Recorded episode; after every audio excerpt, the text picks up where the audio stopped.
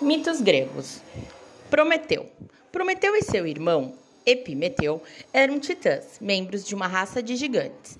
No início dos tempos, os deuses travaram uma grande batalha contra os titãs para decidir quem governaria o universo. Os deuses venceram e quase todos os titãs foram destruídos. Os deuses criaram a terra a partir dos corpos dos adversários mortos. Com os ossos dos titãs, fizeram os rochedos e as montanhas. Com o sangue, fizeram o mar, os lagos e os rios. Fizeram as estrelas com seus olhos, o capim e as árvores com seus cabelos. Como Prometeu e seu irmão tomaram partido dos deuses, foram recompensados com a tarefa de povoar o mundo com esses seres vivos. Pela terra já rastejavam criaturas pálidas e, disformes.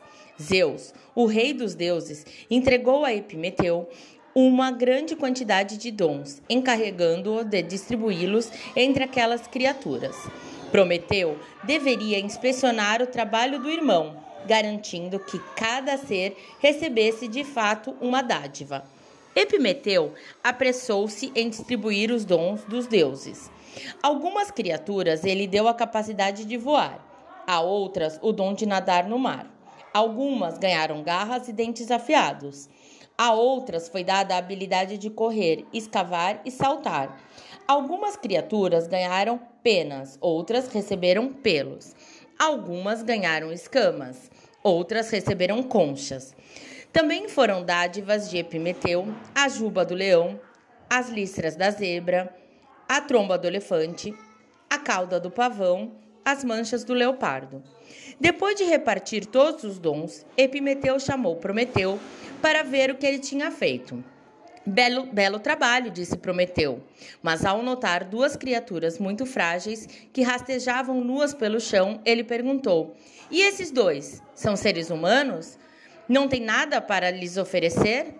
Ora, eu me esqueci dos humanos. Nunca reparei neles, disse Epimeteu, muito confuso. O que vamos fazer? Distribuir todos os dons de Zeus aos outros animais. Não sobrou nada.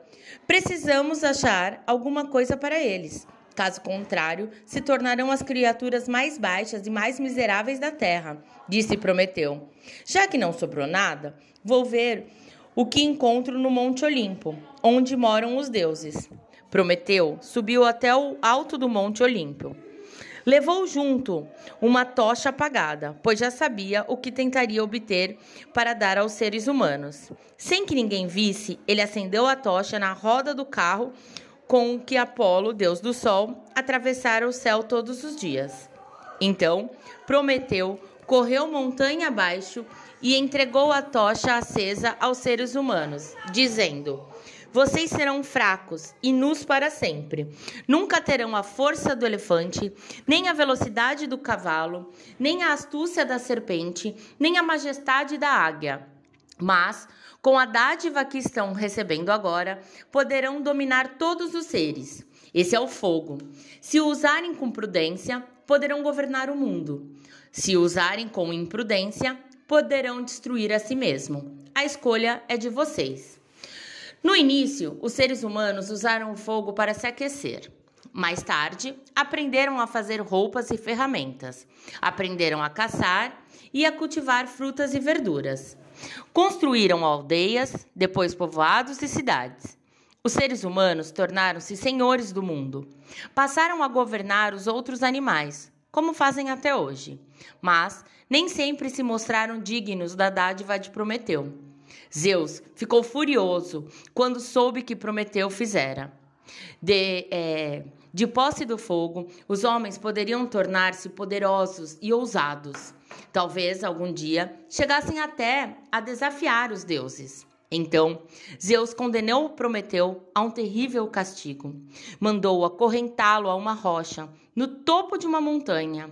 Lá, um abutre faminto vai sempre arrancar um pedaço de sua carne que se recompõe à medida que é devorada.